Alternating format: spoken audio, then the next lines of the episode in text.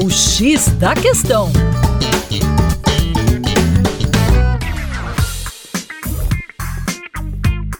Salve, salve ouvintes! Tudo bem? Eu sou o professor Percy Fernandes da equipe Terra Negra e hoje vamos falar sobre a Reserva de Desenvolvimento Sustentável de Mamirauá. Você conhece?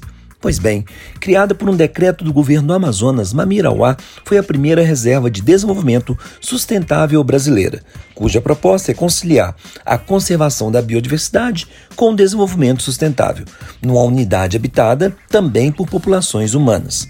Com 1 milhão 124 mil hectares de extensão, abriga 177 comunidades e cerca de 11.532 pessoas, de acordo com o censo de 2011.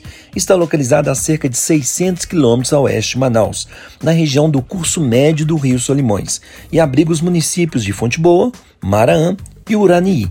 Outros importantes municípios amazonenses situados em sua área de influência, como Jutaí, Alvarães e Tefé, sendo que esse último é o principal centro urbano da região.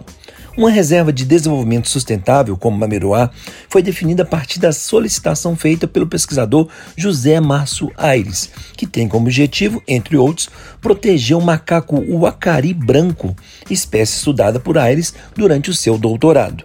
O nome Mameroá vem do lago localizado no coração da reserva e seu significado mais conhecido é o de filhote de peixe-boi.